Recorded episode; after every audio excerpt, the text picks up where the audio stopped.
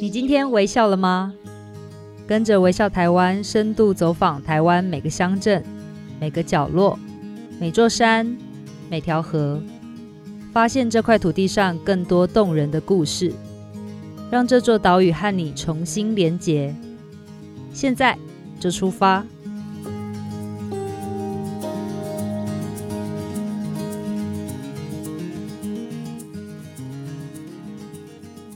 大家好，我是微笑台湾的总监李佩书。不知道大家有没有发现，今天的节目有什么不一样？我们微笑台湾的节目搬家到天下杂志 Podcast 的全新频道闯天下了。还没有订阅的朋友，记得赶快去按下订阅键，才不会错过我们的精彩节目哦。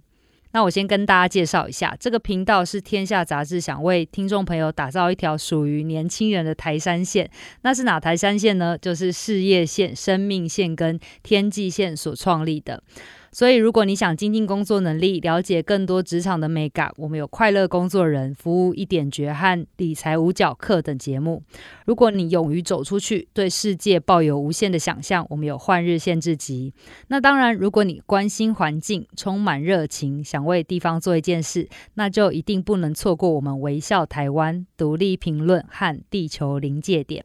好了，那今天我们要带大家来到花莲的七星潭。但是说到七星潭，大家的印象可能停留在海滨的公园那一段吧。我们一定都记得，那沿岸都是圆润的鹅卵石，然后很多游客呢会坐在那个被太阳晒得热热的石头上，看着一望无际的太平洋，那是去过多少次都不会腻的疗愈风景。不过，我想大家很少会往北移动。最近有个小渔村很红哦。那个地方叫做康乐村，有几个很有质感的咖啡店跟餐厅开始在那边慢慢聚集。但是为什么会选在那边开店呢？他们的店又有哪些特色？我们今天邀请到渔场国务三代目的共同创办人阮正吉 Jimmy 来跟我们聊聊他的餐厅为什么要开在呃这个人烟这么稀少的康乐村，又有什么是我们到七星潭一定不能错过的美食跟美景呢？我们欢迎 Jimmy。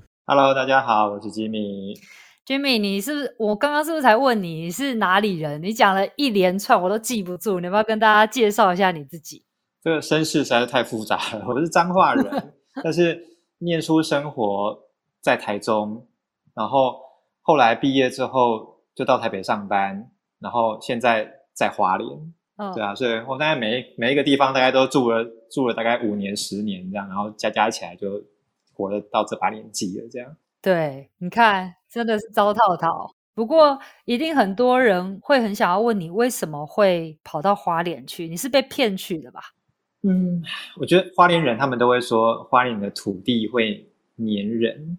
对啊。那我以前觉得说这这像话吗？这什么话？就是不太合理这样。然后真的来过一次之后，我觉得是那种宁静、那种舒服的空间。你回到都市之后，你会向往你的生活里面怎么好像少了一块很安静的地方。那你就开始可能会每个人的生活习惯不一样，可能从十一住起里面，你会开始去思考说，嗯，花莲有什么地方吸引你？那对我来说，可能是我从事的产业是食物，那我觉得食物在这一块花莲很需要被开发跟耕耘，所以花莲吸引我的地方可能是这个。是，那你要不要跟大家讲一下你的背景？为呃，你为什么为什么你刚刚讲说你对食物这一块这么样的了解？你是厨师吗？还是说你其实是一个更后面有一个更强大的力量，所以才让你来到花莲这个地方？OK，因为我从念书的时候就是念跟餐饮相关的科系，然后毕业之后也理当就去做跟餐饮相关的工作。那做了之后呢？在我们那个年代，资讯比较没有那么发达，你可能没有很多选择，没有那么多诱因可以去思考，说你还可以去做哪些事情。所以，把餐饮工作做好，就变成是你唯一的选择了。所以，啊、呃，你会可能选择饭店，你会选择各式各种类型的餐饮，有火锅店，有法式餐厅，有中餐厅。中餐厅有分成有上海菜，有北方菜，各种餐厅你都做过一轮之后，你好像就变成是一个餐厅的专业。然后你就变，你就开始对餐厅感到失望，因为台湾的餐饮教育环境好像不是很健全，对啊。嗯、然后我们就觉得说，那我是不是可以转战食品业？那食品业我就去了呃葡萄酒公司做进出口，然后去学葡萄酒的品饮，然后最后又到呃发商的食品公司上班，这样最后发现说你对餐饮可能比较一般人来说的话，你的资历更完整，你的思考的方式可能从品牌的角度到到行销的策略逻辑都都有了。这个时候我们就开始转战一个新的工作环境去做餐饮顾问，所以你接触到了餐饮的品牌的内容呢，和接触到的案件越来越多的时候，你就开始对餐饮有自己的独到的见解，然后我就开始做起跟餐饮相关的顾问工作了。所以 Jimmy 后来也在一个很有名的叫 Foodie Amber 的关于食物的行销顾问公司待了呃很长的一段时间嘛。然后，然后那时候我记得你也打造出非常多小吃界、餐饮界的新星，对不对？是啊，那个时候也因为跟呃 Foodember 合作的关系，然后也有机会，对啊，做了非常多很棒的品牌。嗯，那如果是现在的话，你会怎么跟大家介绍你所在的地方康乐村啊？嗯，它是一个渔村。那呃，这个渔村呢，它在我还没来到这边做开发之前，它除了定制渔场的捕鱼渔业以外，它没有做其他的使用。所以，呃，渔村现在我们认为到了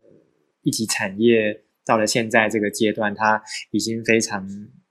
迫切的需要被转型了。所以，呃，对于我来说的话，我们就是一个在开发渔村做地方创生转型的一个团队。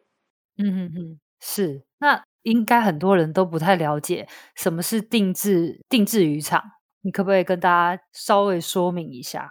哦，我刚来的时候，我也以为这样子的捕鱼的方式是日本才有的，好像很高级，看起来很厉害这样。嗯，这样子的产业，台湾居然也很多，尤其是以花东地区。那花莲的沿海地区的海岸线呢，跟西半部比较不一样，它会呃是断崖式的往下垂坠，所以它可能距离海岸边如果是一百公尺左右，水深大概就将近快要一百了。哇，那。这样子的方式，又加上说，呃，地方洋流有经过我们的花莲沿海，那这些地方洋流又加上水深的关系，可以在靠近岸边附近就架设像本机型的渔网在海面上，然后呃诱捕洄游性的鱼类游进像这样的网具里面，所以它定制的意思就是放在那个地方都不会去移动。然后渔网就是顾名思义放在那边的一个渔网，所以当鱼儿游进来的时候呢，它被困在这个本机型的陷阱里面游不出去的时候呢，它就会成为现在我们所谓的最有序、最环保的捕鱼方式，这样。是，那其实站在这个呃定制渔场的这个背景上，其实我要讲到说我是怎么开始去找到 Jimmy 这这个线索的。其实真的就是因为花莲市区有一个现在的排队名店，就是我们的定制渔场三代目，它是一间拉面店。然后我记得我第一次去的时候也是排了两个小时。那我非常惊艳于它的那个汤头是用鬼头刀。把它炸成那个，就是它的那个鱼骨，然后去熬成的，对不对？是。那其实就是一个很重要的开端。对。当我们开始在思考说渔村转型要成为商业模式或是自产自销多一些的时候，第一件事情我们能够做的可能就只有餐饮，因为除了餐饮以外，我们在其他专业上面可能还稍显不足。那我们认为，如果说用餐饮的方式来跟消费者沟通的话，或许也是一个不错的方式，因为他们比较能够快速理解，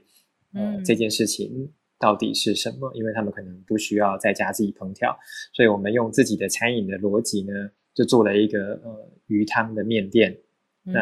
呃使用的鱼种就是在花莲的东半部这个海洋上面，我们抓到的数量算是比较多的一个鱼种，洄游性的鱼种叫鬼头刀。那把鬼头刀的鱼身体骨头。做成面的汤底，然后再把鱼肉刨成片，炙烧放在上面，做成一个有呃花莲地方特色的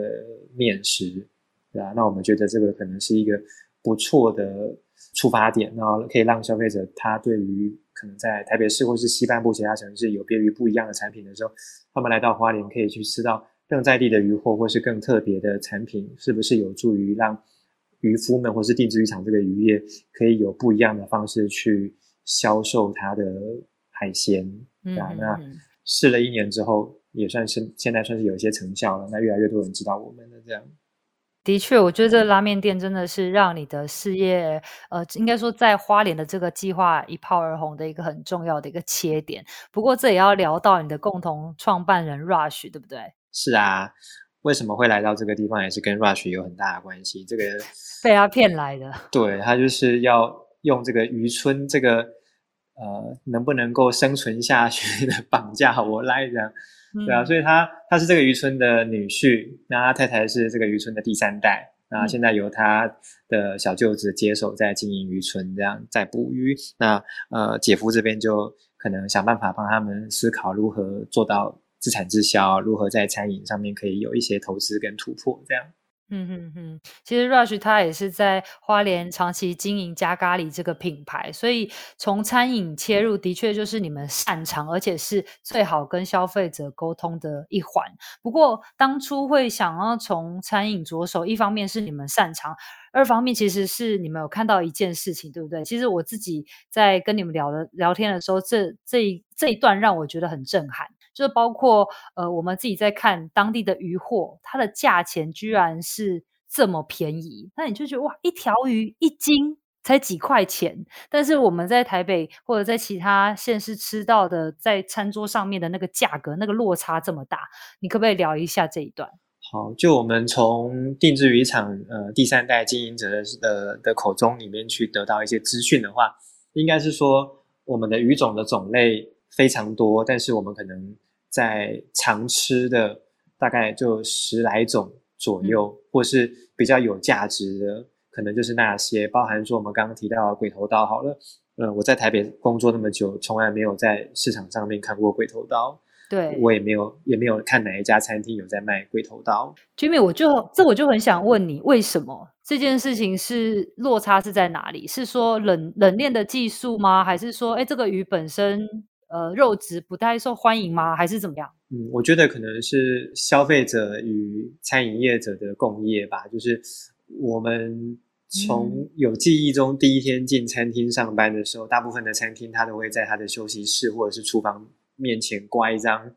牛肉的分布切割图，来告诉所有的员工或是厨师，呃，沙朗在哪里，纽约客在哪里，丁骨在哪里，然后。你必须要知道，因为你必须要回答客人，然后以及了解每一个部位，什么是 prime，什么是 choice，嗯，这些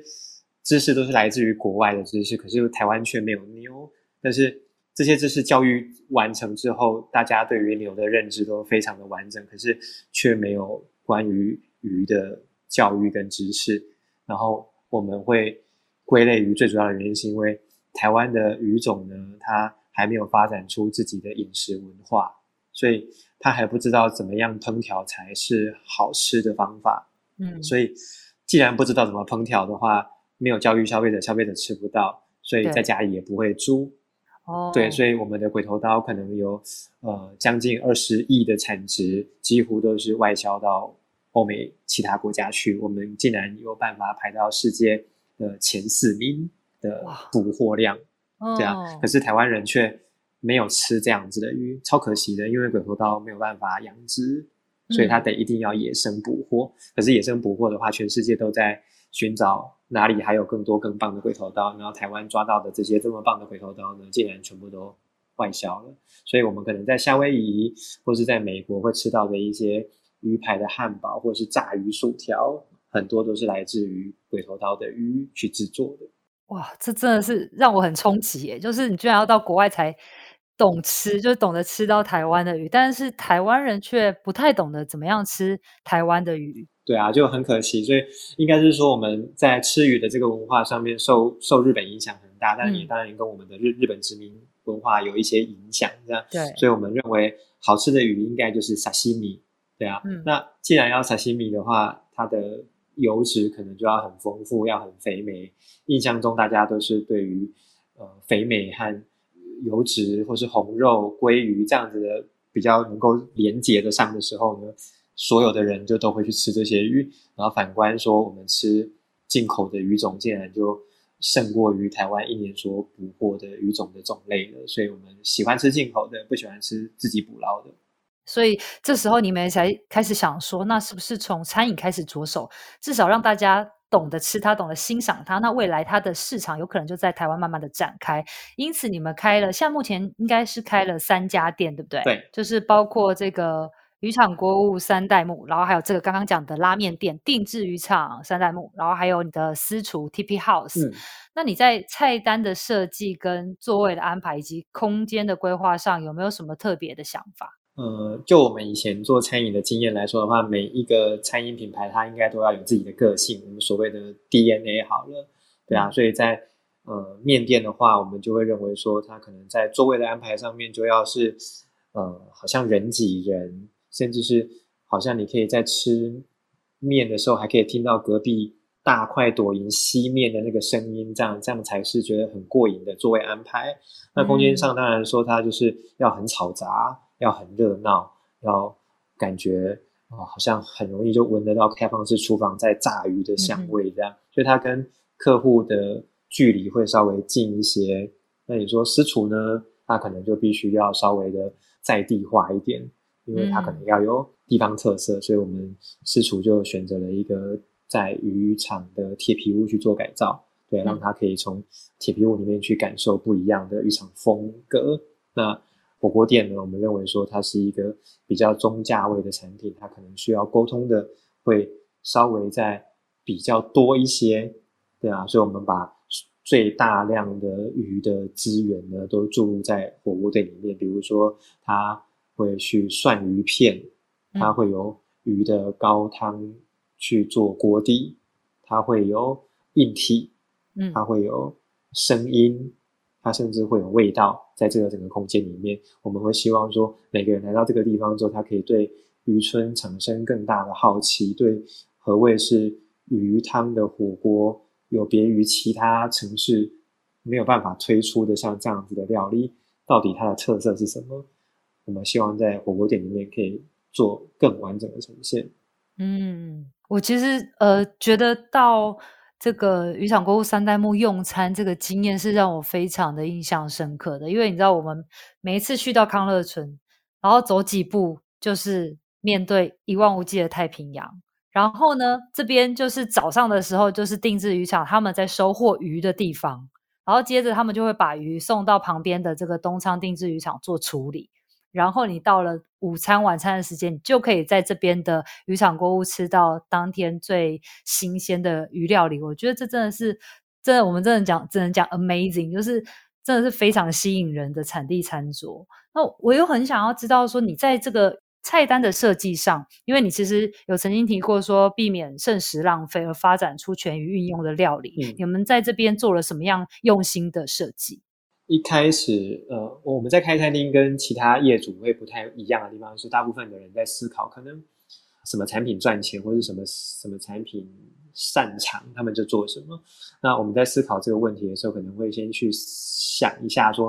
呃，渔村需要什么，或者是定制渔场的这个渔业，它如果被包装成餐饮品牌的话，可能是什么？那有一次我就看到，呃，他们很多 B to B 的。生意的时候是都只要买他们的鱼肉，可是鱼骨头跟鱼头呢就没有人要，他们就把它丢回大海。那丢回大海，我我有一次看到就觉得很可惜，这个在市区或是在台北市的比较正常的餐厅里面是不会发生这样的问题的。他们可能都会把它熬成汤啊，或者是把它做成一夜干啊，或者是把它做成各式各样的不一样的产品去有效利用到，因为毕竟数量蛮多的。那我就觉得说，如果我们可以去购买它这些鱼头跟鱼身体的话，来熬成汤底的话，是不是就可以让他们的鱼货运用的更有效一些，让收入也增加一些？所以我们就后来决定要开火锅店，原原因也是因为，呃，鱼汤是一个可以把所有的鱼的残存价值发挥到一个极致的一个产品。这样，那我们如果说今天用火锅的汤头。来做成像这样子的料理的话，应该就可以解决他们其中一项问题吧？对啊，所以我们当我们开始这样做的时候，就也遇到了很多很有趣的问题。比如说上个月我们遇到他们抓到煎鱼的季节，然后产季来的时候，一次上来十九吨，有史以来最多，那个大概要派到五台大货卡来载都载不完。嗯、那也因为花莲它的货卡的数量比较少，还真的就载不完了。那我们就面对着那些鱼开始在干着急它的新鲜度的时候，我们就突然灵机一现，说：“哎，我们的邻居有一个现在还少数还合格的柴烧的柴鱼工厂。”所以它真的是用龙眼木跟相思木去烧的一个柴鱼工厂，就在康乐村这边吗？没有，再往下一点，再往北一点，这样、哦、大概三公里左右，这样我们就觉得说，嗯、那如果送去那边做成柴鱼的话，是不是就可以做成长时间的保存呢？我们或许可以把下一个汤头换成是用柴鱼做的昆布高汤，是，所以我们现在开始，我们就把。原本可能会遇到的危机，把它变成是一个新的转机，我们就把它全部都送去做成柴鱼。那现在，呃，火锅店的汤头就改成柴鱼昆布高汤，把原本的呃用鱼骨头跟鱼头去熬的汤头呢，换成一个新的产品。这样，所以我们就一直在思考说，会不会说这一年四季我们都会一直遇到很有可能是呃渔村的突发状况，跟因为它毕竟是一个呃野生捕捞，不是养殖的，它每天所发生的问题。对我们来讲都是一个很新鲜的挑战，这样。那如果说我们可以用餐饮的经验去、嗯、去迎迎面对它所带来的各种挑战的话，是不是可以每一次都很顺利的把它解决？我们也一直在尝试当中。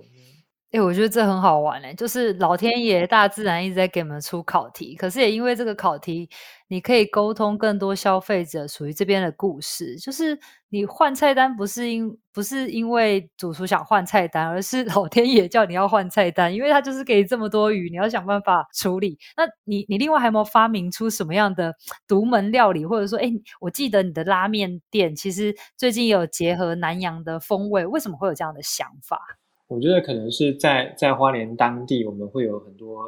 呃不同的产品食材的诉求，嗯，对啊。那比如说我们有做一个剥皮辣椒的的汤头，那也是、哦、我超爱那个。对啊，那也是因为说我们在啊、呃、花莲当地剥皮辣椒是它的特产，对啊。对。那我们觉得说，如果说可以迎合更多的特产在我们的产品里面的话，或许可以让消费者用。吃一个午餐的便利性，就可以多了解花莲的产品多一些。那他如果吃的喜欢，或许他离开的时候，也可以在花莲其他的名产店去购买像这样的产品。所以我们会尽量百分之一百思考说，能不能够都是使用跟当地尽量有关的食材。那也因为这样子，可不可以跟电子渔场有一点连结，像是呃减碳，对啊。像是永续这个样的议题，我觉得它可能未来在餐饮的思考方向里面都是一个很重要的环节。诶，那除了定制渔场的渔获之外啊，我其实有一直在 follow 你们那个渔场国物三代目的这个订购的平台，你们其实还结合了一些东台湾的水产跟陆产，对不对？是因为呃，其实本来在做餐饮的这个过程中是没有时间再去做零售。对啊，大部分做餐厅的人是非常忙碌的，光是一上线之后，很有可能你就会忙到晚上下班，甚至连吃饭有时候都会很赶。可是因为疫情的这一次的关系，对于我们在不是市区的餐厅来讲，也是一个蛮大的打击，因为我们没有外带外送，对，正常的外带外送拉不到这么远的距离来帮我们做这件事情，对，所以我们可能就只剩下宅配跟线上订购这样，那。当然，疫情发生的时候，我们也去思考说有没有办法能够生存下来，所以我们就把我们的鱼货以及我们的猪肉在地的猪肉包装成产品，然后也希望可以在这段时间消费者不可以来到花莲消费的时候，他们也可以在家里就可以订购像这样的产品，就可以送到你家。那新鲜的鱼货借由我们的呃在地的一些特色跟包装，那也希望可以让大家在家里就可以。很轻松的了解这些鱼货的处理方式，这样。嗯，是，所以其实我们在这一期秋季号远方任意门里面就有报道这样子，呃，渔场菇三代目他们在疫情之下的反应，他们其实推出了我觉得很有趣，叫做渔场最高组合，然后还有几个等级，那里面就是会有选配当季的鱼种，然后跟鱼片，而且是已经处理好的，你只要流水解冻之后就可以清洗一下就可以烹调，而且就是。包装的美美的，你知道，就是你会觉得哇，收到就是一个来自七星潭的礼物。好，那这个礼物当中有什么特别的地方？我们稍待休息一下，待会儿回来。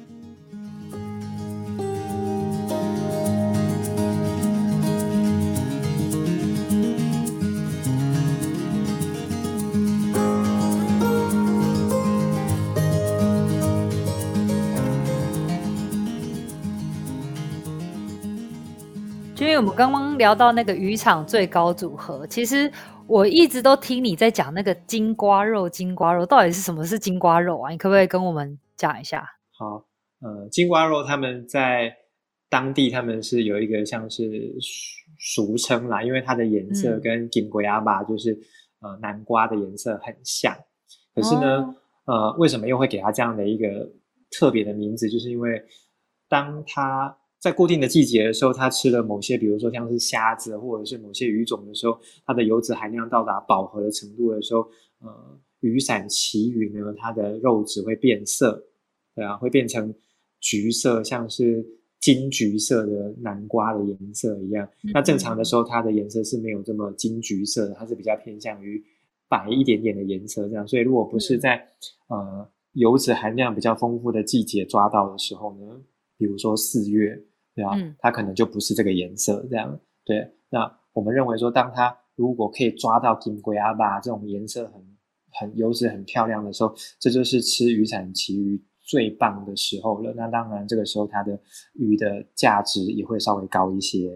是哇，我觉得光听起来就。就觉得很神奇，同样的一条鱼，在不同的季节去吃它的时候，它其实会呈现完全不一样的风味。那你会推荐大家怎么样去处料理这样子，就是渔伞旗鱼？好，我自己有试过比较偏西式的做法，因为有点像是我们如果在吃呃油脂很含量很高的鲑鱼，好了，那为了让这个油脂可以稍微跟你的酱汁能够融合的话，它可能是要搭配的是。奶油白酱，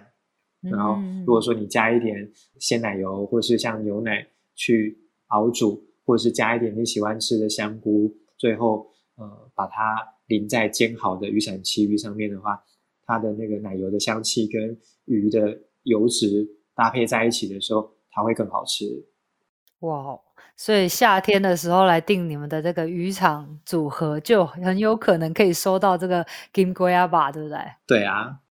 哇，那另外其实我知道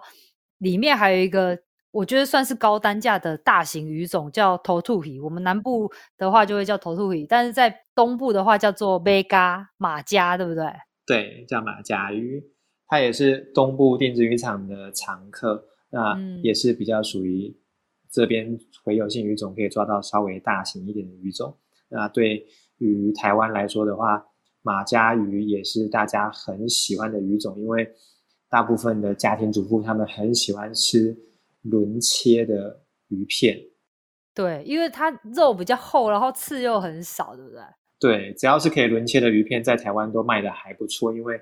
非常容易处理，刺都很大根，嗯、然后只要双面煎一下，就会很容易在家里就可以摄取蛋白质，非常好好的蛋白质来源，这样。是，那刚刚 Jimmy 除了提到那个金龟阿巴跟 Mega 就是头兔皮之外，你还有没有什么季节性比较推荐，然后可能只有花东这边才有的鱼种可以介绍给大家？花东才有的，这边很多人喜欢曼波鱼，但是我觉得曼波鱼在北部和西半部是一个不是很能够理解的鱼种。那我自己可能会觉得，呃，剥皮鱼还不错。嗯，它也很好料理耶。对，它也算蛮好料理的鱼，只是说它的鱼的长相稍微特别一点，然后它是薄身的，嗯、像刀片一样的鱼这样。可是它的白肉鱼是非常甜美的。嗯、那我觉得说，今天如果剥皮鱼也是干煎一下，就会超级好吃。哇，真的太棒了！好，那接下来我想要请 Jimmy 跟我们聊一下，就是除了你自己跟 J 呃 Rush 两个人在做之外，你还蛮邀请其他的知名店家一起进驻在这边，然后你是怎么跟他们说服的啊？呃，大家来到这边之后，可能都会知道说我们在转角路口有一个鱼刺人鸡蛋糕。那鱼刺人鸡蛋糕是我在台中的一个朋友，那。也因为我以前在台北做餐饮顾问的关系，呃，他也曾经给我们公司作为行销操作以及品牌再生机的客户，这样。然后当他知道我要来花莲的时候，他也主动询问我说，呃，有没有什么可以他帮得上忙，或者是可以一起就营的事情？这样。我会一开始我也没有思考到那么多，是我来到这边之后，我就发现说，呃。七星潭的观光有一个比较不一样的问题，我我觉得这个问题是一般台湾做观光产业的都可以去思考，就是我们大部分到了其他国外的观光产业区域的时候，嗯，他们都有可以消费的产品，无论是吃喝玩乐，对，这样，那借由消费来增加观光的粘着度。我觉得是一个非常重要的的课题，因为你没有花钱，你你的收获跟经验相对可能会少很多。那有些人可能就会说，嗯、你去登山啊，登山就是不用花钱。然后我就说，那你买那些设备都也是花了不少钱呢。你不如果没有，你没有如果没有全身那些设备，可能从帽子开始到太阳眼镜，你可能还登不了那么厉害的山。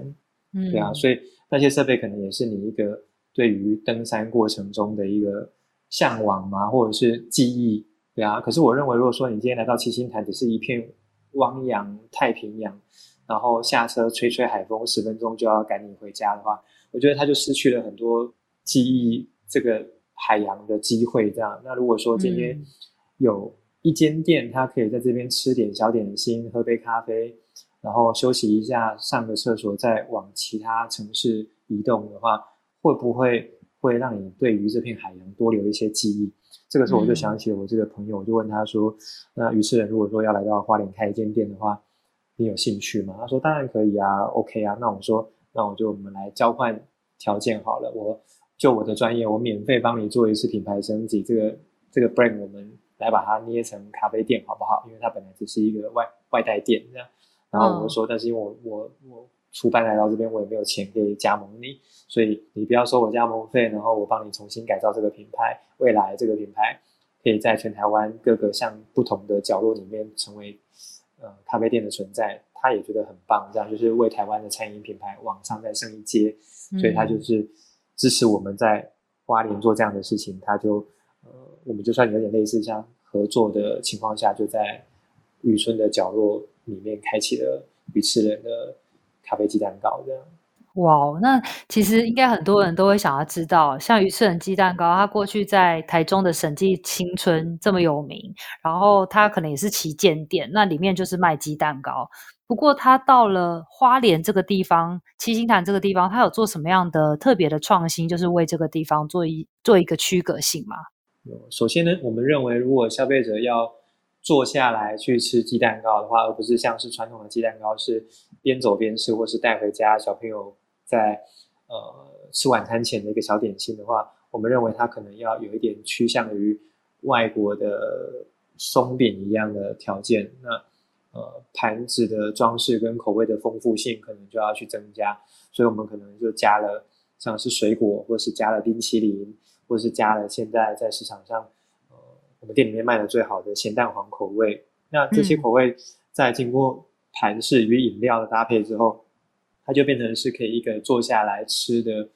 鸡蛋糕咖啡店了。嗯、那我们认为台湾的餐饮文化或许都缺乏像这样子的再升级。我们不认为蛙贵或者是肉粽，或者是像是鼎泰丰做的小笼包一样，它今天会有这样子的成就跟地位，都是不断的在往上升级和无论从服务，无论从盘饰，或是从口味，或是从硬体。对啊，台湾的饮食文化都有非常多的产品是有这样子的特色，可以被升级。有一天，它可能可以去啊、拓展到国外去的。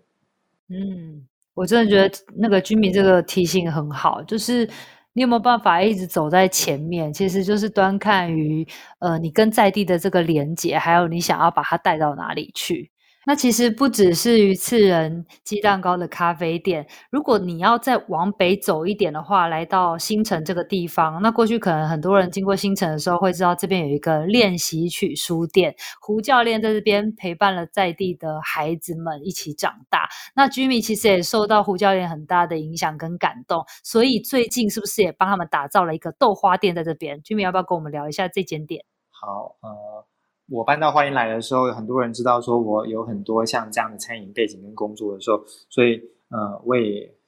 提供了很多无偿的顾问的服务给花莲的朋友。那胡教练就是我一个好朋友，这样，因为他呃在新城当地，他有非常多的小朋友必须要去照顾。那他当他跟我分享所谓的儿少陪伴的内容的时候，很有可能他必须得要、嗯、呃想办法自己。应运，而不是靠外界的帮助或是政府的协助的时候，或许餐饮品牌是他可以去经营的一个项目。那他当时候就问我说，有没有哪些项目是他做起来不会不够专业，或者是不得心应手的内容？那时候我就帮他想了一个呃豆花的商品。那后他就找了一个老房子，然后我就借由我以前的一些概念跟想法，以及他所有的有限的资源跟资金，我们帮他在新城的老街上面开了一间豆花店。那这些豆花店啊、呃、的所有收入来源呢，跟所有内容，都是为了让他们去完成他们想要做的这个儿少陪伴而存在的。所以我也会希望说，呃，听众朋友，如果说今天对于呃地方创生、对于儿少陪伴有一些呃不懂或是想要了解的，我也非常希望说大家可以到新城这个地方来，去找找练习曲的教练。去跟他聊聊天，去跟他看一下，呃，儿少陪伴是什么，地方创生是什么，从那地方你们都可以找到很多很有趣的答案。嗯，没错，我觉得旅行有时候就是要用行动去支持一个地方。那来到了北花莲这一端的话，不妨就是来到新城这边走一走，然后再往南来到康乐村这个地方，可以更了解这边的呃在地的生活的形态跟这边的产业。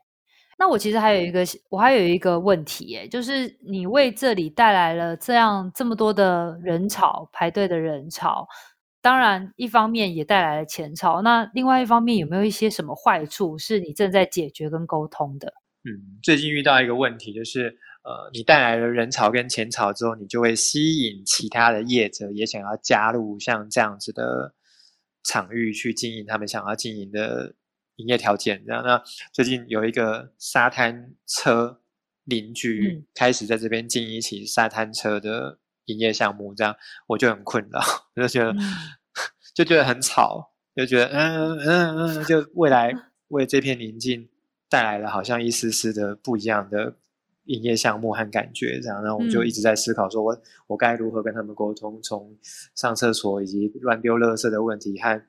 呃，很嘈杂的问题，这也是我们必须要克服，所以我们现在还在跟他磨合。然后，比如说停车问题也是啊，那会不会因为消费者乱停车而影响了渔夫们捕鱼的动线和条件？所以我们现在也开始在思考，是不是能够有其他的呃地方建设的基金，或者是有其他的想要从事地方创生活动的。公家单位或是民间团体可以帮助我们如何把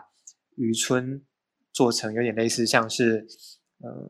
东京的竹地一样，就是它有所谓的外竹地跟内竹地。是，对啊，我们希望可以把专业捕鱼、呃专业养殖的这个部分移到消费者看不到的地方，然后其他的外围的从。呃，比如说我们接下来想要开发的海鲜超市，又或者是我们的火锅店和其他的私厨、咖啡店，是在外围的环境，让消费者可以从外围就可以感受到渔村的魅力，不要进到里面去。因为大部分的消费者，他们对于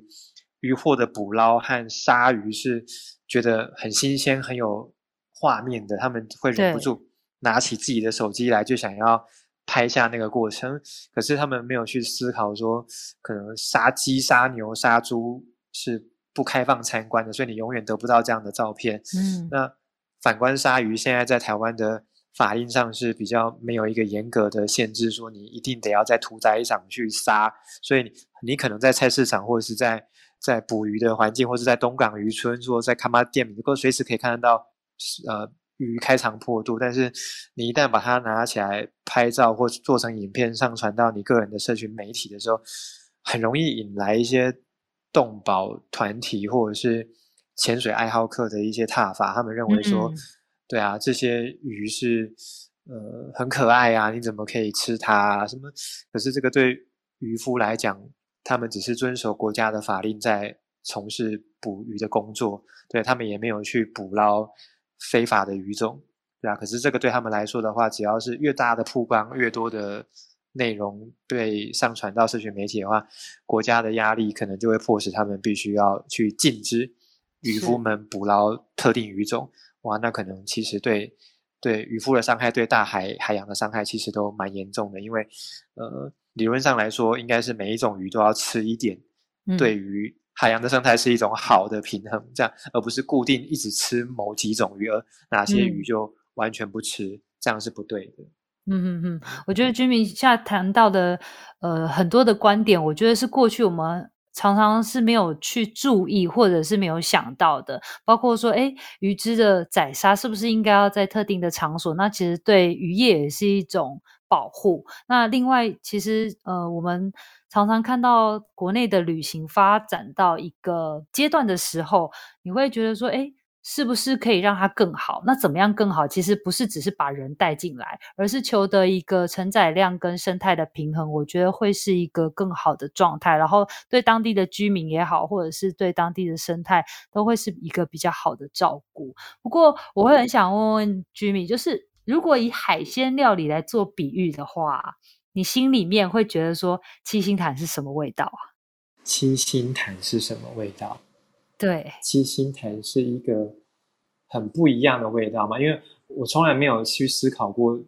海鲜的的种类怎么会这么多啊？